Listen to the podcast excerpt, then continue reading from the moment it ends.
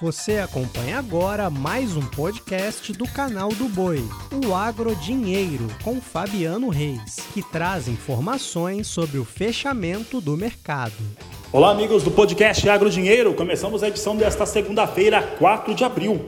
E olha só, futuros do grão, principalmente de soja em Chicago, teve hoje um dia positivo, operando em campo positivo durante o dia todo com os demais derivados, farelo e óleo de soja, acompanhando essa movimentação que trouxe uma alta de 1% para o complexo soja, puxado principalmente pelo trigo, que teve uma alta aproximada de 2% no dia de hoje, um reflexo direto de Ucrânia e Rússia mais uma vez.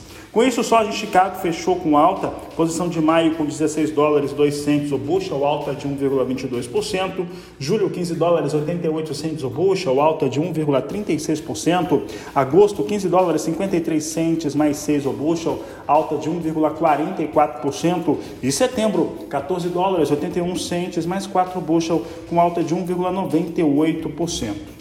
Apesar da alta de hoje, nós sentimos aqui no Brasil uma queda um pouco mais expressiva para a soja. Veja só, a principal motivação, sem dúvida, fica por conta do dólar.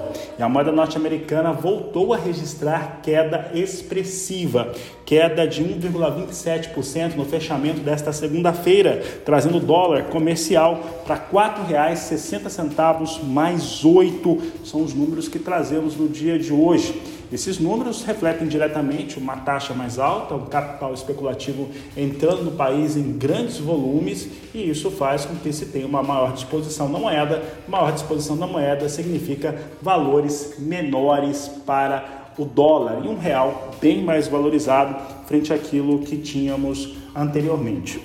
Mais uma vez, temos soja nos portos registrando queda. Os valores hoje tiveram um novo recuo, mesmo com a recuperação da soja em Chicago. O Porto de Santos ficou com referência hoje em R$ 175,50 a saca de 60 quilos. O Porto de Paranaguá, R$ 176,50 a saca, com entrega no mês de abril e recebimento em maio, de acordo com os dados da Granos Corretora. Com essas informações, eu encerro essa edição do podcast Agro Dinheiro. Desejo a todos uma ótima noite, um grande abraço e até amanhã.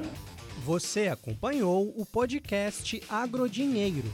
Para mais informações, acesse o nosso portal sba1.com. Até a próxima!